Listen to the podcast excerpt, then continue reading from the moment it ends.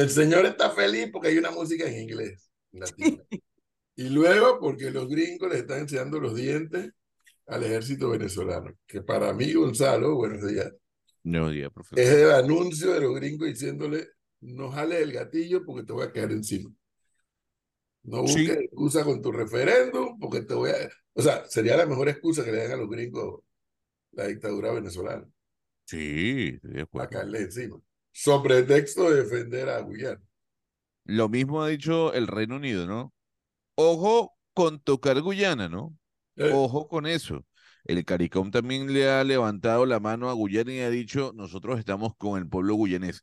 Incluso el presidente Lula da Silva confirmó que hay movimiento de tropas eh, y que ha habido movimiento de tropas eh, brasileras hacia el norte del país, porque es donde se colinda eh, eh, de manera con, con la frontera con Guyana y con Venezuela. Así que usted sabe que el chavismo siempre le ha jugado, le ha encantado jugar a- con los soldaditos, ¿no? Y, y ese amor por, por, toda por- dictadura. exactamente, como, como un juego de Risk, ¿no?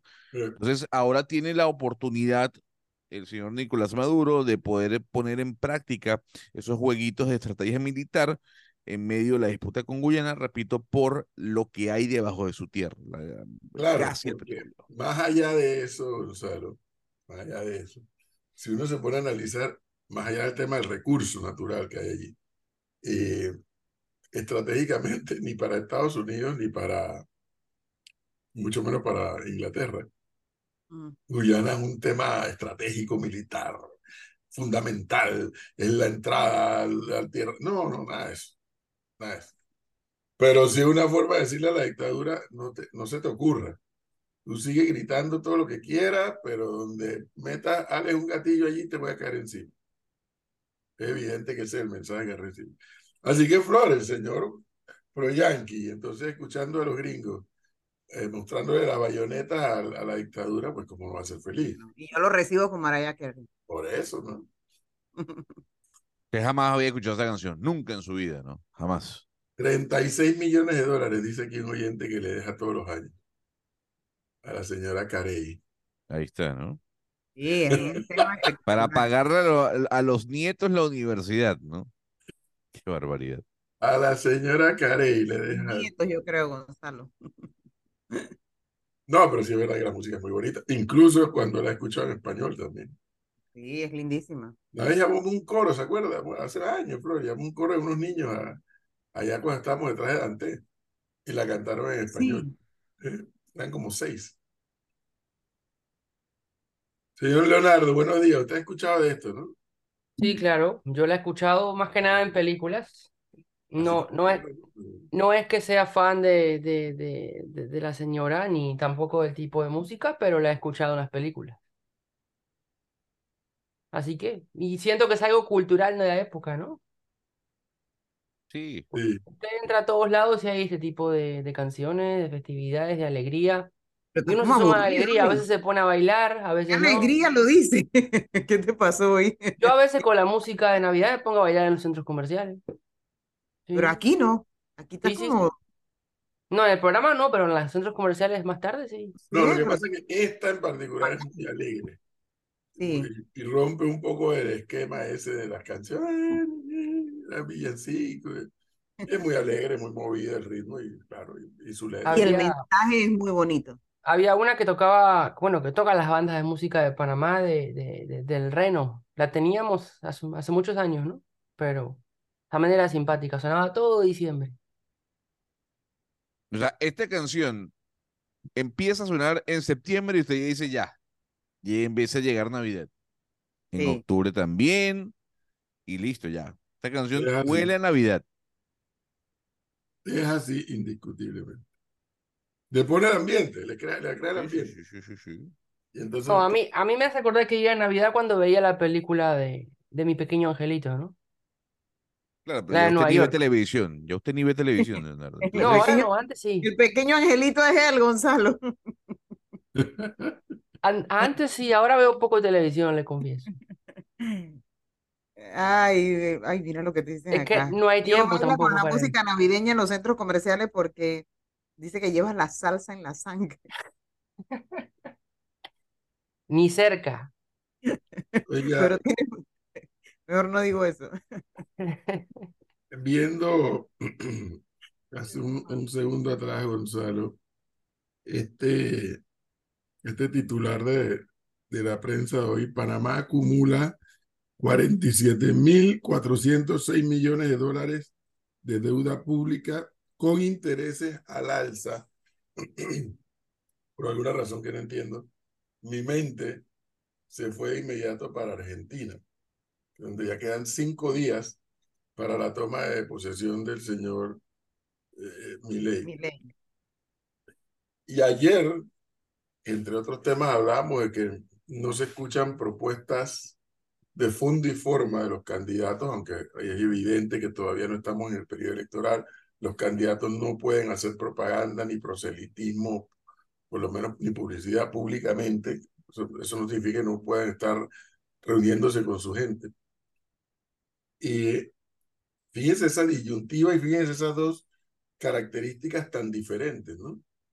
Eh, un amigo me decía en estos días, mi ley pasó de 100% loco a mediano loco y ya va por un cuarto de loco a medida que se aproxima el 10 de, de diciembre. Y ahí va bajando la intensidad. Sí, sí, la intensidad de la locura ha ido Le ha bajando. bajado, claro. Claro, porque es que ahora ya tiene, no, no es lo mismo hablar del diablo que verlo venir.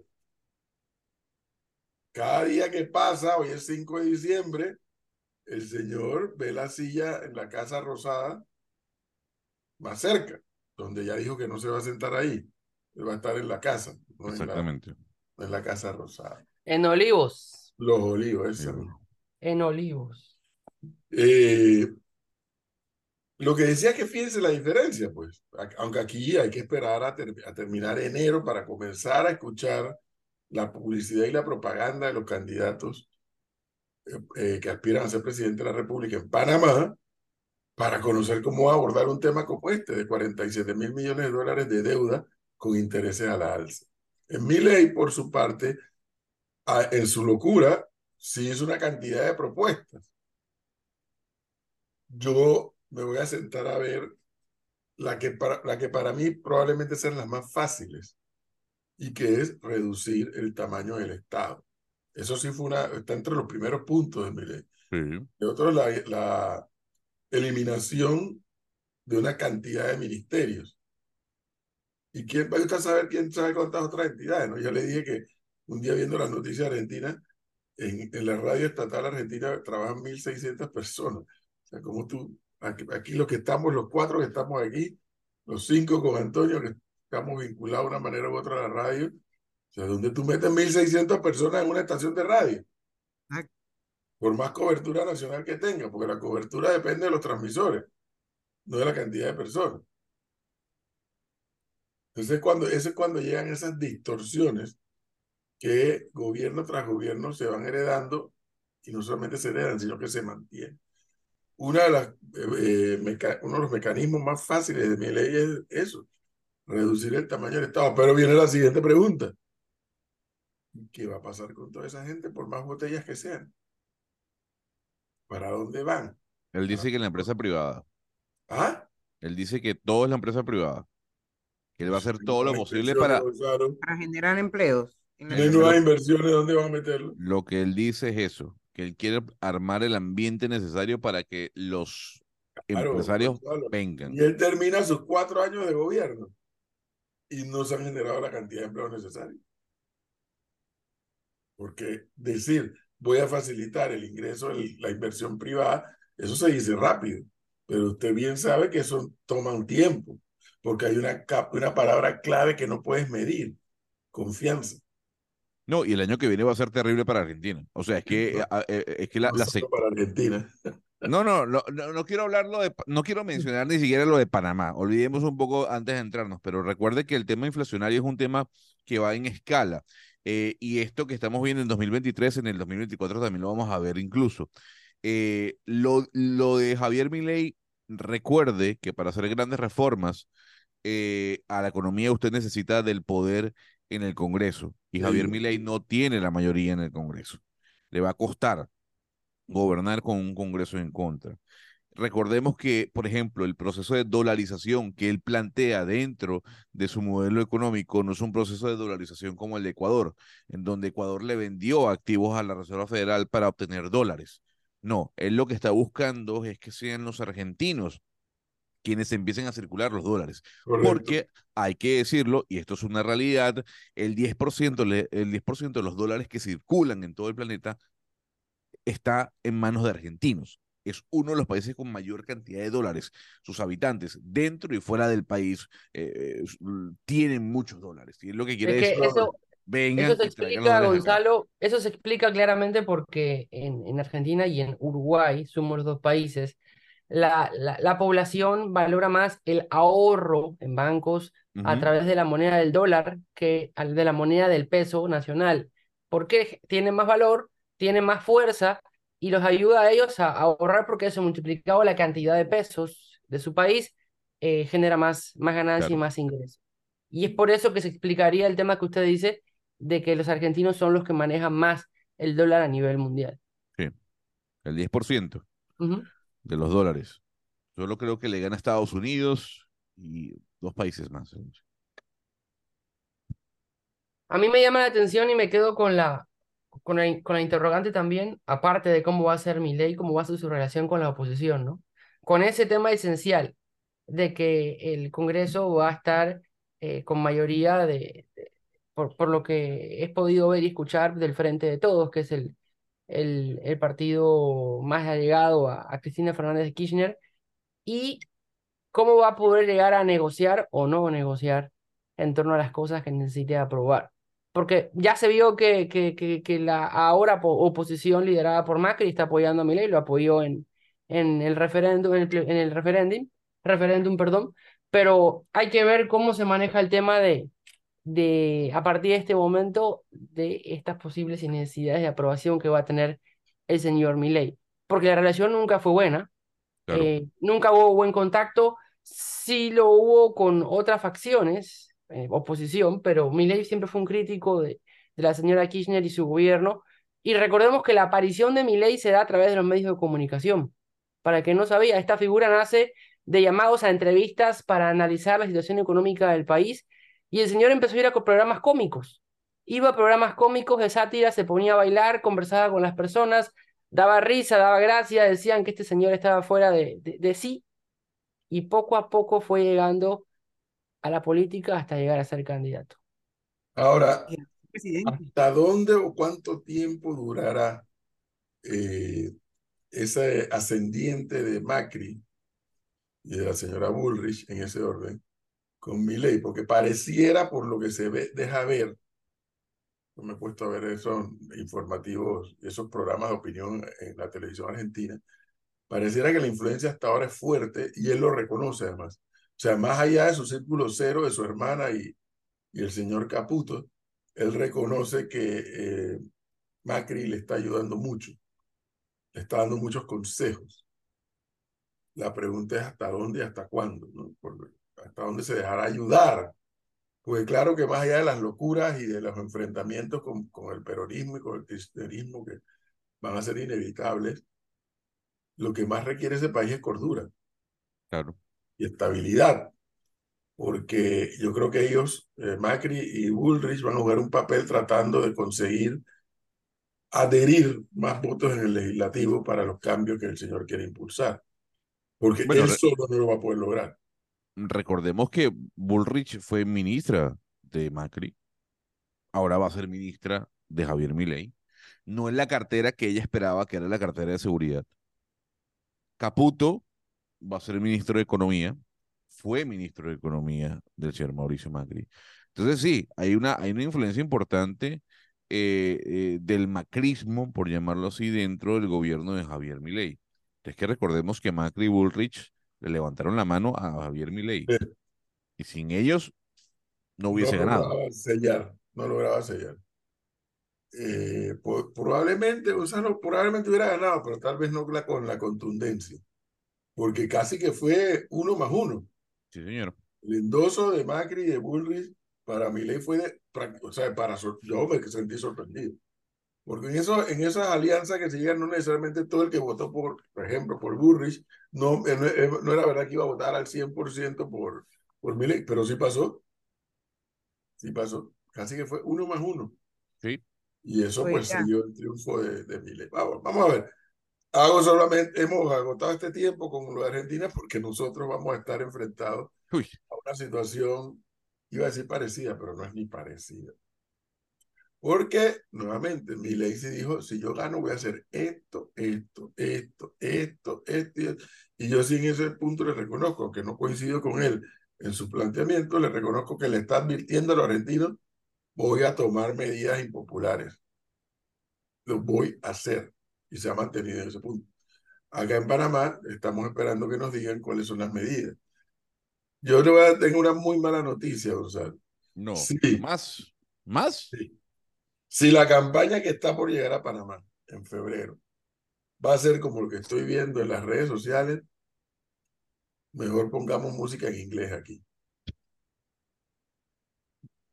O sea, yo no le voy a cuestionar a ninguna campaña que le haga campaña negativa, no sucia, negativa, a sus adversarios políticos. Eso está en el juego. Recordarle, mira, este en el pasado hizo esto, esto hizo aquello, esto, dijo que eso está bien. Eso es campaña negativa, eso no es campaña sucia, campaña negativa. Pero está bien, eso está en el juego. Pero no me digas que la campaña se va a basar en eso nada más. Si la campaña se va a basar nada más en eso, ¿de qué nos sirve ir a elecciones nuevamente? Yo creo que los panameños vamos a requerir de escuchar, mira, sobre el tema seguro social, vamos a tener que hacer esto, que es lo que quiere ver Gonzalo, pero que si lo dicen, van a perder votos. Mira, sobre el déficit fiscal, vamos a tener que hacer esto, pero que si lo dicen, pierde voto, porque entonces no hay madurez en el electorado para entender eso. Que tienes una cantidad de huecos que tienes que tapar y que solo se van a tapar tomando decisiones fuertes que, que conllevan, sí, como dicen, apretarse el cinturón. Pero si lo dicen, como la cultura es muy baja, la cultura política es muy baja.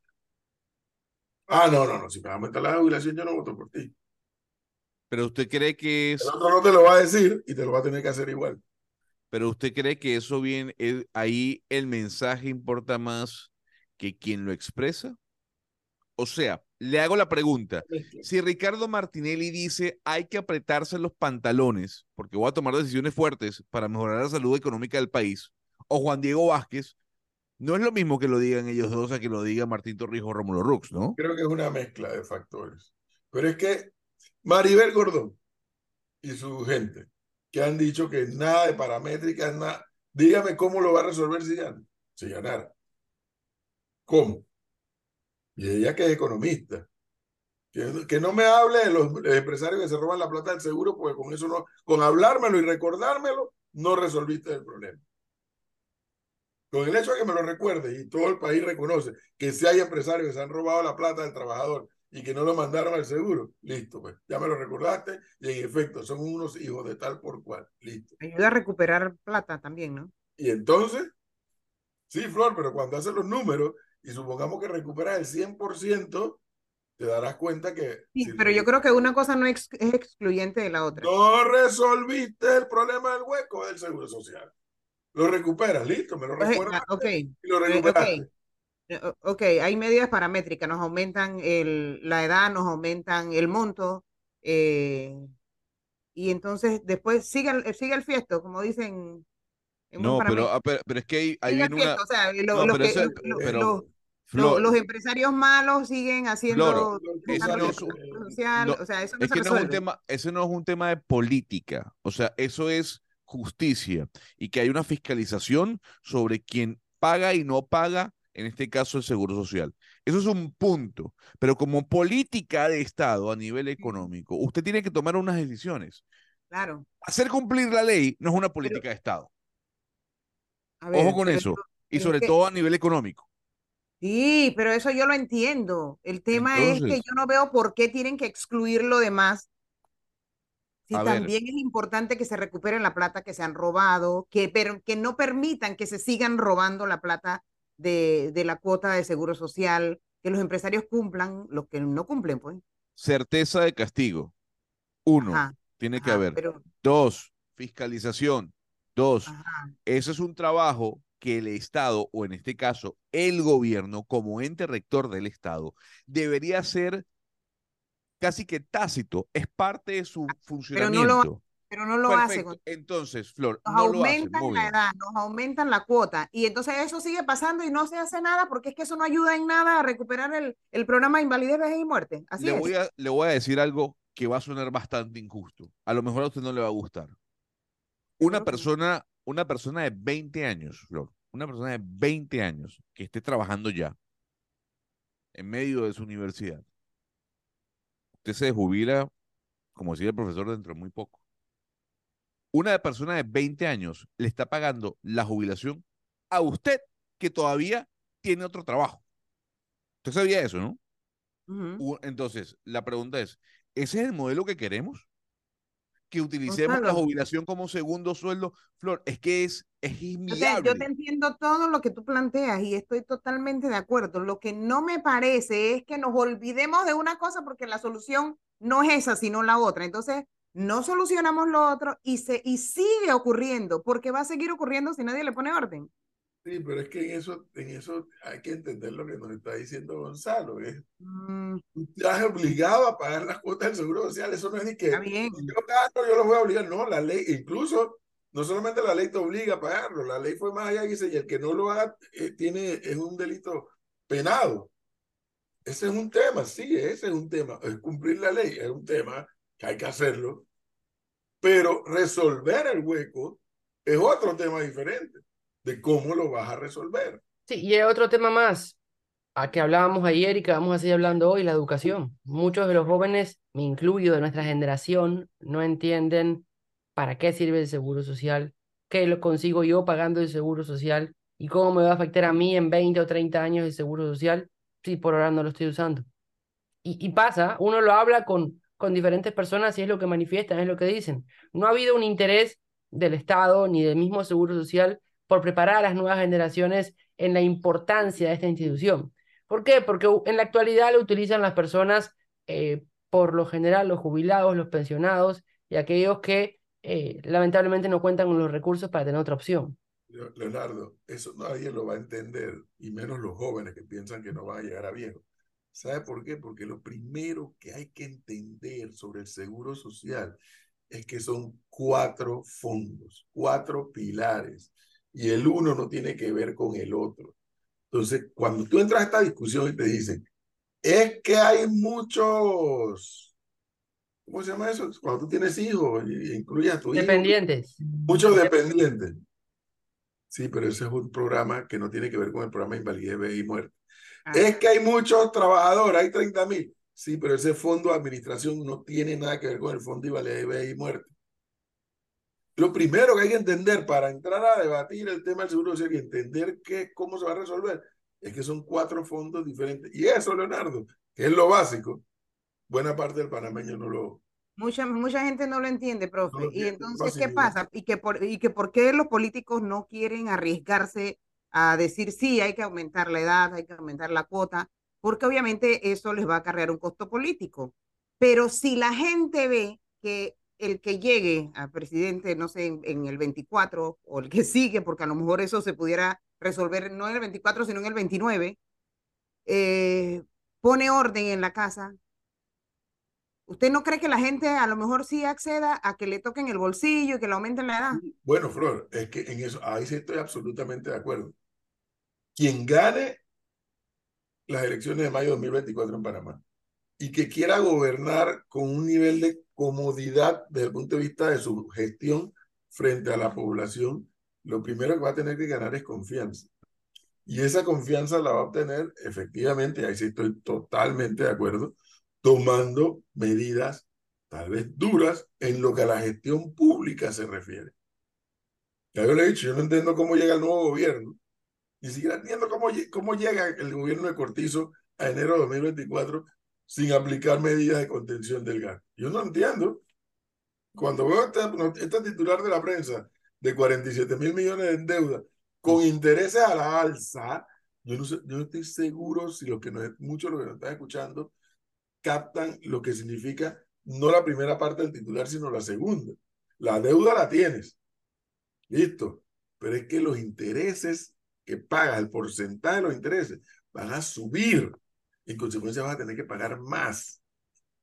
Y de hecho, eso nos va a pasar a todos individualmente, según dicen los expertos hablando de plata, ¿qué pasó con el presupuesto? ¿No va a ser llamado a sesiones extraordinarias? No han dicho nada. Ya estamos, pero ya estamos a 5 de diciembre, por favor, tranquila. Nada más necesitan tres días. Ayer, ayer un mini Merni me dijo que no habrá llamado a sesiones extraordinarias. Entonces, ¿qué ocurre? Van a aplicar, el, si no hay llamado, aplican el artículo. Y pero entonces, y no, eh, que, que, sería utilizar el del año anterior. No, no, no porque se presentó en la Asamblea Nacional ya el presupuesto en la comisión en la comisión de la Asamblea Nacional y no se le dio debate. A no dársele debate, el Ejecutivo puede utilizar ese presupuesto presentado. Creo que es el 212, me parece. Pero, pero, pero, ¿y entonces en qué quedaron los recortes de las instituciones? Pues no, tendrá que decir algún día al país qué es lo que van a hacer. Algún día tendrá que decir al país. Y supongamos que no, no recortan. Llega el, el siguiente presidente el 1 de julio. Yo no entiendo cómo comienza a gobernar si no mete una contención del gasto. No. No lo entiendo para ver cómo pueden hacer malabares con los cuatro reales que le van a entrar, porque antes le entraban 10 reales y ahora van a entrar cuatro. No lo entiendo. Yo, yo creo que muchos candidatos se deben estar persignando en este momento, pidiéndole a Dios o a quien ellos eh, le recen, porque la situación económica con la que se viene el 2024 es muy dura. Súmela a eso, súmela a eso la situación del canal de Panamá, con el fenómeno del niño. Súmele a eso la decisión que ha tomado Panamá con respecto a la minería.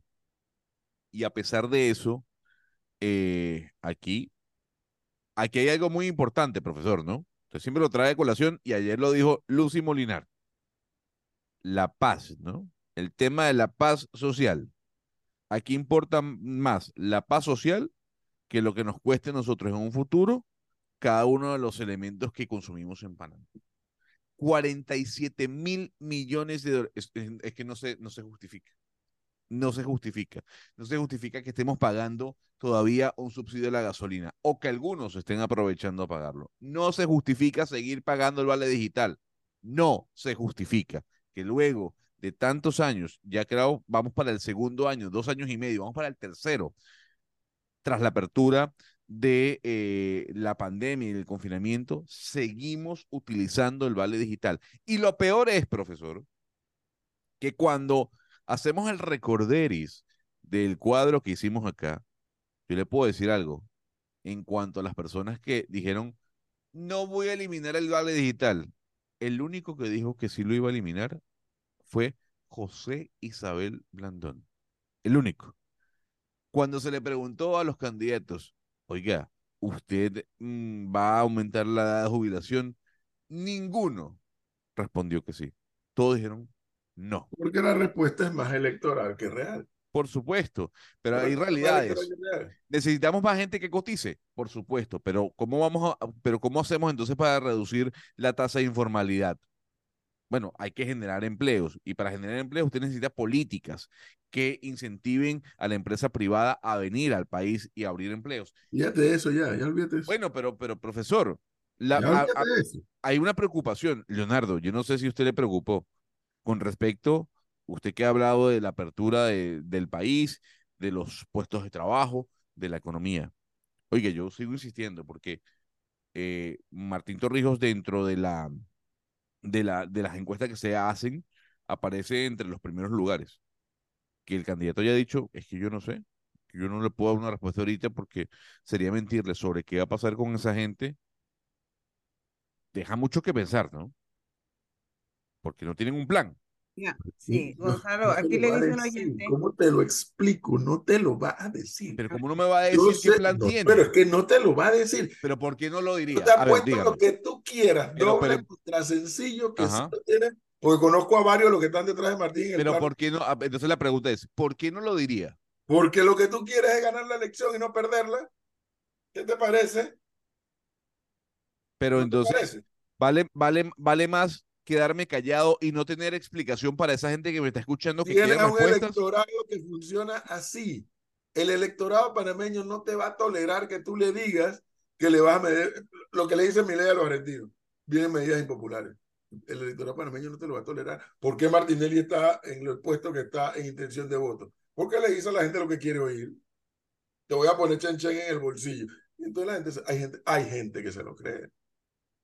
Hay gente que se lo cree. Entonces el otro, llámele Martín, llámele Rux, llámele Melito de Rocha, llámele el nombre que quiera, que dice, no, es que el asunto hay que hacer de esta manera, pero si es que si lo digo, imagínate. Imagínate Ok, si entonces la pregunta es, ¿cómo usted, va- entonces le hago la pregunta, ya que usted está en modo consultor, ¿cómo le dice usted a, ese, a esa persona que forma parte de la nómina de First Quantum, que trabajó para la mina de manera directa o indirecta, sobre cómo recuperar su trabajo? Son las 7 en punto de la mañana. Pero le Yo hago no la sé si él- Yo no sé si él le va a responder eso. Esa pregunta, ¿por qué no se la hace a la arquitecta mentirosa y a todos los que estaban detrás de esta historia? No, no, no, yo le pregunto a No, usted. ¿cómo no? ¿Cómo que no, no, no? A mí, a mí me la vas a preguntar. Si yo mantengo mi posición de que esa mina se tiene que quedar ahí, en mi opinión, porque Panamá no tiene forma de resolverle a esos 7 mil panameños su situación. Entonces No Martín. Torrijos, en cont- que estuvo en contra Anda, de la mina, pregunta a la arquitecta mentirosa. pero se lo dice Martín Torrijos, que estuvo en contra de la minería y me dijo que no sé, no sabía. Tengo apuestas porque, reitero, conozco a varios los que están ayudando a Martín Torrijos en el plan económico que sí lo tienen, pero que no lo van a decir. Ahora, Gonzalo, yo, yo, yo, yo le voy a pedir algo. Como, como que antes, antes de ir al minuto informativo. Usted, cuando pasen los otros candidatos por aquí, pregúnteselos a cada uno como lo ha hecho hasta ahora con otros otro temas. cuestionario, Gonzalo. Y al, y al terminar hacemos la evaluación para ver quién le respondió y quién, y quién no. Y ahí analizamos con más calma. A esta hora, Gonzalo, que te dicen que eres necio. Gonzalo, el ejemplo que diste no es correcto. Una persona de 20 años está en el sistema de cuenta individual, no en el solidario. El problema del seguro para los jóvenes no es un tema del plan solidario, es que el plan de cuentas individuales no le ofrecerá un monto adecuado para jubilarse. Ojo, tienen que buscar a alguien que nos diga cuántas personas estamos en el plan solidario y por brackets y cuántos aún no nos hemos jubilado para entender el universo de este problema. Flor, le voy a decir algo. Le voy a decir algo a ese oyente. Los nuevos cotizantes van al plan individual, no al solidario. Usted, yo estoy pagando un seguro social o se me descuenta un seguro social con miras a un futuro, ¿no? Ese futuro está inmerso dentro de un programa, ¿no? Sí. ¿Y ese programa cómo se llama? El programa de No, le le pregunto a usted, ¿cómo se llama? Invalidez, vejez y muerte. Ahí está, usted lo paga, los jóvenes. pero- so- eso, eso no solo pasa en Panamá, pasa en todo el mundo. Eso es así. Entonces, la consulta Pero- es, dígame, dígame, a ver. Gonzalo, que los jóvenes están en un plan diferente al que estamos, los que estamos ahora por recibir, que están recibiendo o que están esperando su jubilación.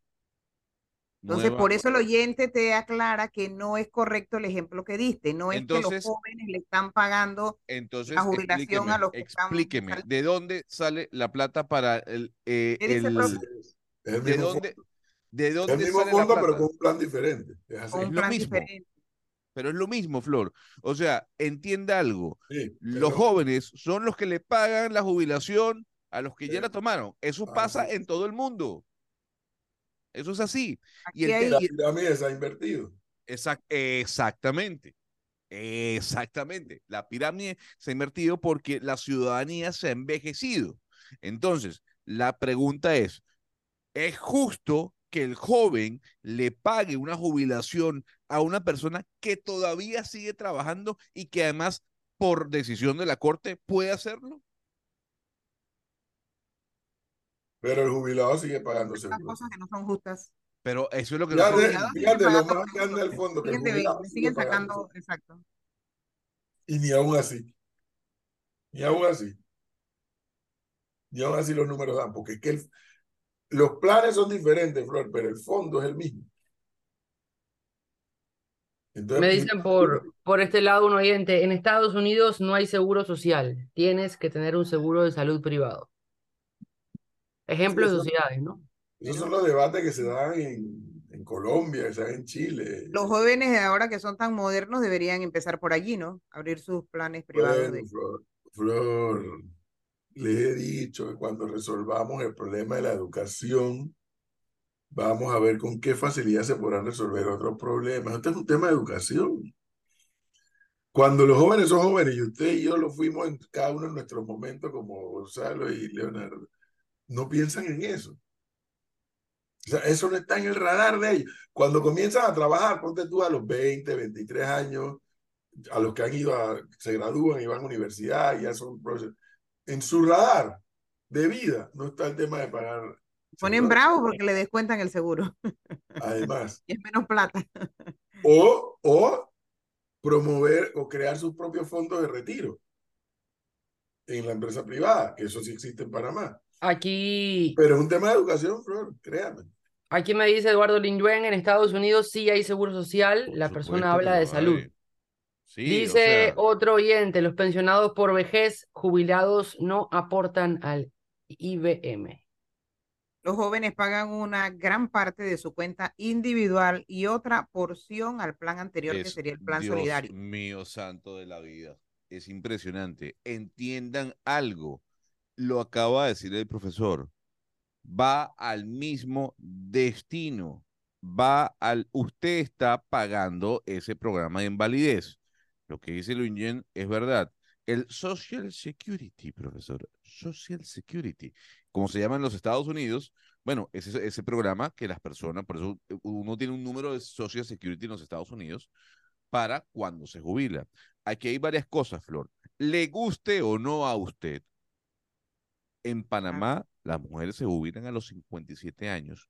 No obstante, usted puede seguir trabajando. No obstante, el joven a usted le paga esa jubilación que usted, usted utiliza como un doble salario. No obstante, con el otro salario, como usted dice, profesor, usted también cotiza.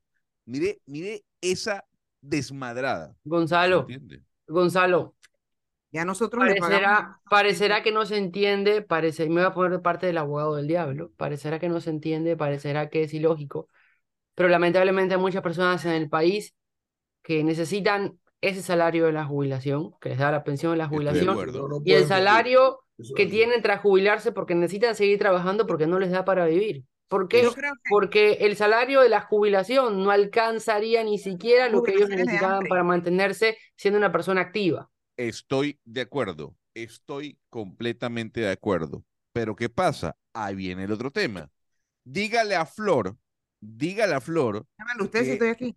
no, no, di- bueno, di- dígale a Flor, Leonardo, usted, usted, usted es mi, mi portavoz. Sí, dígaselo Dígale- directamente, ahí la ve. No, no, usted es mi, Ridículo. usted, usted es mi portavoz. Ahora es mi ley él. dígale a Flor Mm, que ella es la que utiliza el subsidio de la gasolina, que ella es la Por que dice, supuesto. normalmente seguir la edad, normalmente la, la edad jubilación, dígale a Flor. No, no, no. Tú Pague- eres no, no, no, no, experto en poner Eh, Flor, palabras Flor, usted mi boca quiere yo recibir no más digo, plata del Seguro Social. Escúcheme, usted quiere Escucha. recibir más plata del Yo Seguro no he Social. y dicho no depe- eso. Yo, eh, nada de eso que tú estás diciendo yo he no dicho. depender, no de, o sea, que. Usted no utilice un doble salario. Escucha. Usted tiene que pagar que- más impuestos. Lo que he Punto, dicho primero con el tema de la gasolina, que sí lo voy a seguir usando, porque igual me Dígalo. toca a mí pagarla con mis impuestos. Sígalo utilizando. Mientras sea subsidiado, la de 91, que es la que yo uso, la seguiré utilizando subsidiada. Qué barbaridad. En el caso del aumento de la edad de jubilación, yo sí creo que en algún momento eso va a ocurrir. Lo que me parece que también tiene que ocurrir es poner orden en la casa para que a mí no me duela que me vayan ni a aumentar la edad ni me vayan a aumentar Entonces, el monto de la, le de la hago, una, cuota. con- le hago una consulta. ¿Usted estaría dispuesta, usted estaría dispuesta como ciudadana, como panameña, a que si usted desea recibir más plata de su jubilación, como pasa en otros países, usted pague más impuestos? Le Eh, pregunto. no, porque hay otras cosas que Ahí también hay está. que corregir. Entonces, pero es que queremos cotizar como un país nórdico. Pero es que tú nada y más quieres aumentar y no, y no, y no hay forma de sanar todo lo que En- tenemos mal en el, en, en las instituciones de gobierno. Entienda algo, Flor, entienda algo. No, Los países no de Europa, no, nada. no, pero es que los países de Europa, aquí nos encanta decir, es que mira Dinamarca, mira Suecia, mira Suiza, vámonos más abajo, mira España, que no le va tan bien, pero mira España o mira Italia, que tampoco le va muy bien. ¿Cuánto se paga en impuestos? Es altísimo. Y mira el... el- Sí, el- Gonzalo, el- yo entiendo todo eso que tú dices y yo creo que la gente que nos está escuchando también lo entiende. Pero entiende tú que no puede ser nada más hablar de meterle la mano en el bolsillo a la gente y no se hacen las correcciones que hay que hacer en el sistema, por Dios. Porque la discusión tiene que partir con una cosa que se llama calidad de vida. A mí no me gusta, pero entiendo por qué te jubilas y sigues trabajando. No me gusta el concepto de que te jubiles y sigues trabajando. No. Más allá de que haya sido una decisión de la Corte. Pero es que si tú te jubilas pretendiendo dejar de trabajar y vivir con esa jubilación, no puedes. no da. Tu, tu, tu nivel, tu calidad de vida baja. Independientemente de la jubilación que te toca, tu calidad de vida baja. Entonces, ¿de qué se trata jubilarse?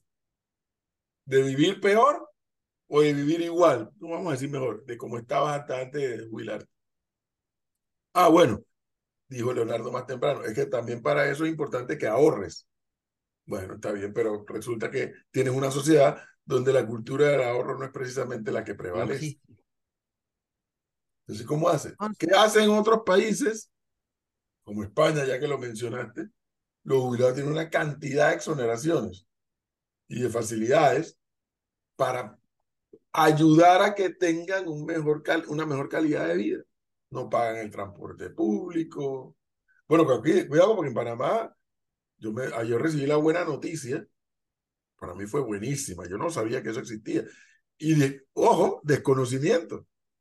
Hay, un, hay una vaina que tú pagas en tu hipoteca que se llama FES, FESI, Sí.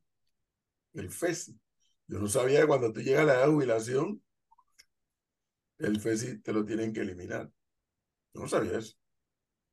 Y un día una amiga mía que trabaja en banco me dijo, oye, ya, ya llegaste a 60. Y yo, ah, 60, 62. Ah, ¿y no te han quitado el FESI? No, no, ni siquiera sabía eso. Llego a la casa y le digo a la señora Lorena, oye, ¿tú sabías de ti? Ay, la verdad que a mí se me había olvidado decirte. Mandamos la carta y el banco gentilmente me dice, efectivamente, hemos hecho la revisión y procedemos a acreditarle lo que pagó en los dos años que han transcurrido a favor de su cuenta. Ah, mira. O sea, hay una serie de cosas, pero hay que mejorar más. Porque la idea que tú te retires es que tú no disminuyas tu calidad de vida, Gonzalo. No puedes. Gonzalo, tengo un par de preguntas para ti tiempo, los Por, e- oyentes. por eso mismo, profesor, usted habla con un italiano, con un francés, con un danés, con un sueco que ya está en edad de jubilación y le pregunta, ¿cuánto es lo que usted recibe mensualmente por jubilación? Flor, son más de 2.500 euros. ¿Seguro? segu- por, de- por- por debajo son más de 2.500 euros. ¿Qué pasa? Sí, a lo largo de su vida tuvo que pagar bastante, Mm. muchísimo. Entonces, la pregunta es, nosotros queremos salud de primer mundo, queremos jubilación de primer mundo. Da la Perfecto. información completa. Eh, ¿Cuál? Porque en esos países que mencionaste, háblame de todas las exoneraciones que tienen los jubilados. Por supuesto, pero a ver, por supuesto, hay una, exo- hay una exoneración cuando usted llega a esa edad. No obstante, antes de llegar a esa edad, usted tiene que cumplir con una serie de requisitos, de, de requisitos fiscales que son muy altos, más altos que los de Panamá. Entonces, la pregunta es, Flor, ¿estamos dispuestos nosotros como sociedad a pagar más para recibir, recibir una mejor jubilación? La respuesta es que no se está preparado porque primero hay que avanzar en lo que estaba mencionando Flor, de, de Pero él no, pero ordenar la casa en torno a quitar la gastos. casa primero, pero Gonzalo no le importa, la casa que siga desordenada y que nos sigan cobrando que- de no, más. es Fíjate, que- A mí aquí me- te pregunta un oyente, déjame hacerle la pregunta al oyente, Gonzalo. ¿Estás de acuerdo con que te suban la tasa? Este es un ejemplo que pone el oyente, con que Dígame. te suban la tasa de aseo de tu negocio, pero que no te recojan la basura como debe ser, pero que te suban la tasa porque, porque no hay suficiente dinero para comprar carros de recolectores de basura, por la razón que sea. ¿Estás de acuerdo con que te suban Si, la tasa de si a mí, si a mí me dicen, le voy a y decir, no te le- recojan la basura? le respondo al oyente, si a mí me dicen, voy a subirle la tasa, porque eso significa que va- con esa platica vamos a comprar más camiones, yo estoy dispuesto a pagarlo. Ahora, usted va a decir, lo, si- ¿sabe cuál va a ser la respuesta suya y del oyente? Yo. ¿Y que me garantiza a mí que van a, a- a comprar más camiones? Es como el quien dice, ¿y para qué yo voy a pagar los impuestos si no van a tapar los huecos, se lo van a robar? Bueno, aquí- Gonzalo, aquí es que me ya la experiencia la hemos vivido En- por entonces, años. en- entonces vamos a entrar en, un- en una, en, un- en una etapa anárquica. Tenemos que esperar que llegue un pasamos, gobierno ¿no? que ponga orden y disciplina, que corrija todo eso. Y entonces cuando se hace todas esas correcciones o se ordene la casa, como dice Leonardo, entonces allí yo creo que le pueden hablar a la gente de frente No. de que hay que aumentar La, esto y la otro, etapa anárquica pasó hace unos días, ¿no? Fue más de No, un mes y medio. Pero no aquí, aquí le dice un oyente, el problema es estructural de la calidad de los salarios. El porcentaje más alto en los salarios a nivel nacional está entre 700 y 800 dólares. Y estas personas se estarían pensionando con 480 dólares. Números simples. Ana, Pero- ¿a, quién- a qué persona que estaba acostumbrada y su calidad de vida era para un salario de 700 u 800 dólares cuando va a llegar la jubilación?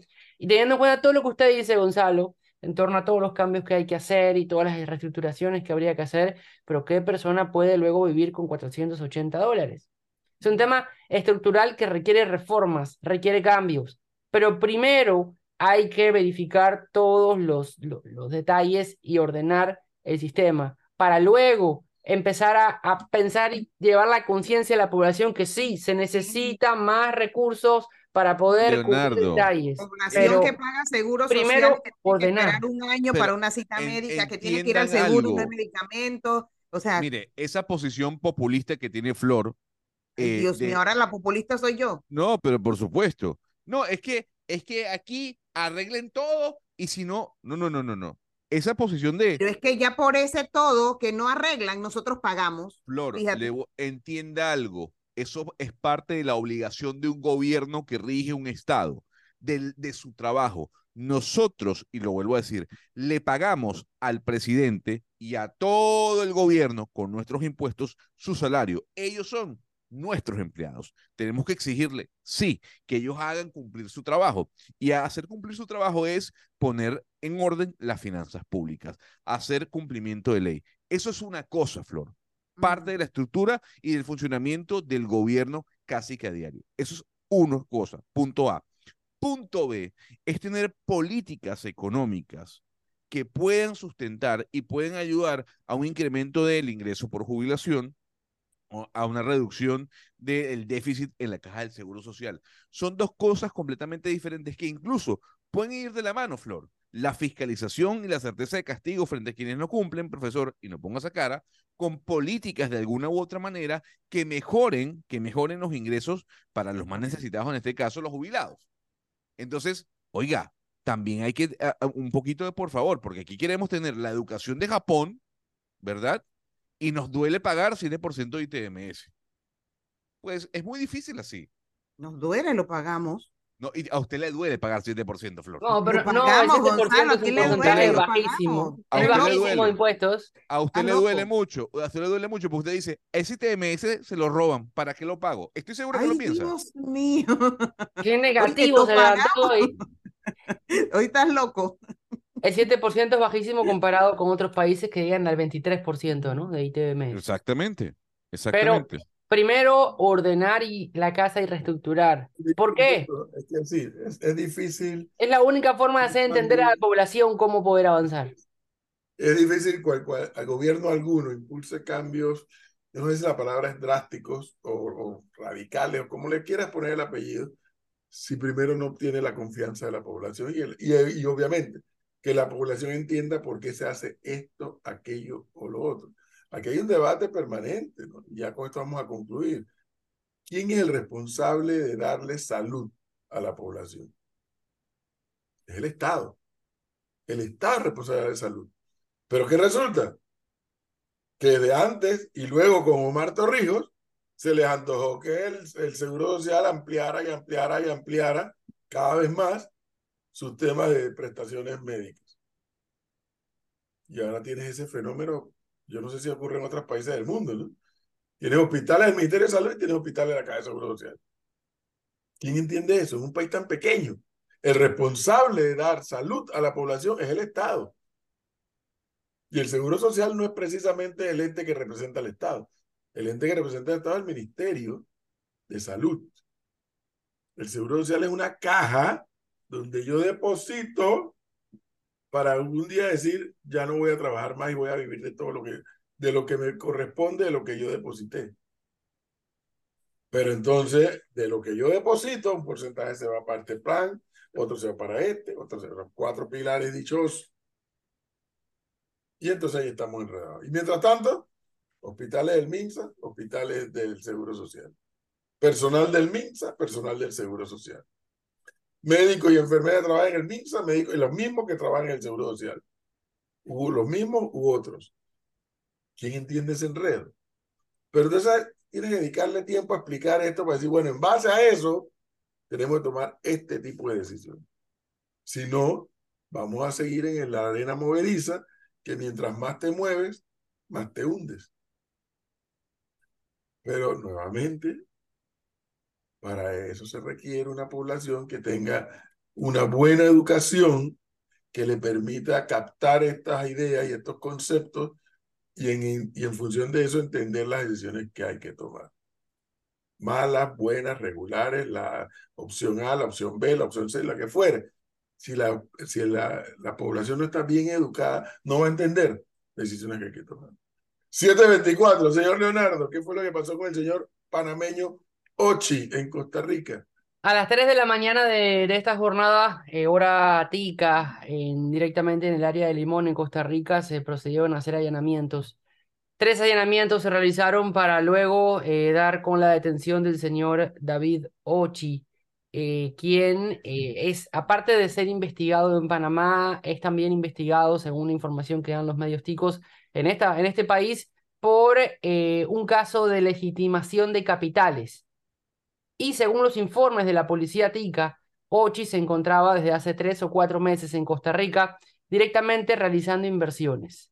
Es por el interés hacer estas inversiones que se eh, dio con el señor Ochi y se iniciaron las investigaciones, que todo parte en base a las pesquisas que hay en Panamá. Recordemos que eh, Ochi está investigado en Panamá por eh, el supuesto delito de blanqueo de capitales dentro del caso conocido como New Business, a quien eh, no se le pudo juzgar por eh, tener fuero electoral, porque en ese momento era precandidato a la presidencia por el partido Realizando Metas, RM.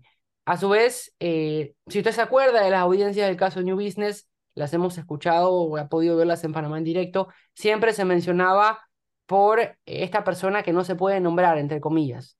Todos decían, esta persona que no podemos nombrar, esta, esta, y, la, y la jueza le recordaba a tanto testigos como abogados recordar que no se puede nombrar a esta persona por tener fuero electoral. Era el señor David Ochi, quien es detenido en Costa Rica el día de hoy y estamos a la espera de mayor información por parte del órgano de investigación judicial de Costa Rica. Él y su hermano son, eran, eran o son los dueños de la constructora, ¿no? Bagatrac, creo que es, ¿no? No, Bagatrac es de otra persona, ellos son Transcaribe Trading. ¿Cómo se llama? Transcaribe, esa misma. Transcaribe la cosa, dice. Transcaribe. T, trans, Bagatrac es el señor Alberto Jurado Rosales. Sí, sí, sí. Es Transcaribe. TCT creo que es. TCT. Recordemos que fue la, la, la, empresa que en su momento puso camiones y, y demás vehículos enfrente a las instalaciones del diario La Prensa eh, y para bloquear la, la salida de los periódicos en un determinado día, ¿no? TCT. Oiga, ese día fue épico, Flor, antes de conversar con nuestro invitado que ya está listo. ¿Te acuerdas ese día que rodearon la prensa? Eso fue en la tarde hacia la noche. Sí. Con los camiones, con los... Tú sabes que yo no lo podía creer. Ah, dos cosas no pude creer. Una, no voy a decir el nombre porque siempre me ha prohibido decir el nombre. Esta persona me dice, tú vas a ver que en la prensa nos van a hacer tal cosa. Yo le dije, deja de joder la paciencia. Tú le estamos en dictadura, ¿qué te pasa? Estás totalmente fuera de control. Yo no, yo le dije, la paranoia a algunos que a veces se les desatan.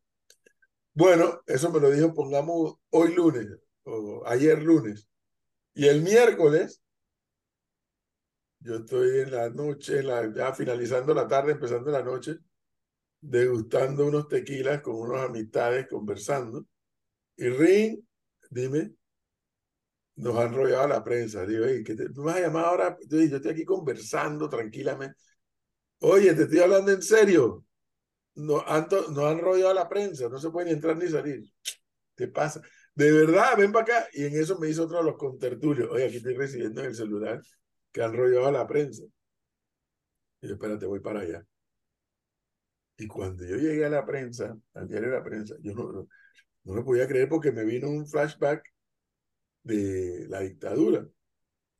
Completamente, y, y cuando digo completamente, completamente, toda la cuadra. No nada más la calle de la, sobre la 12 de octubre. Las dos calles que rodean la prensa, que suben o bajan, como le quieran, también de camiones volquetes.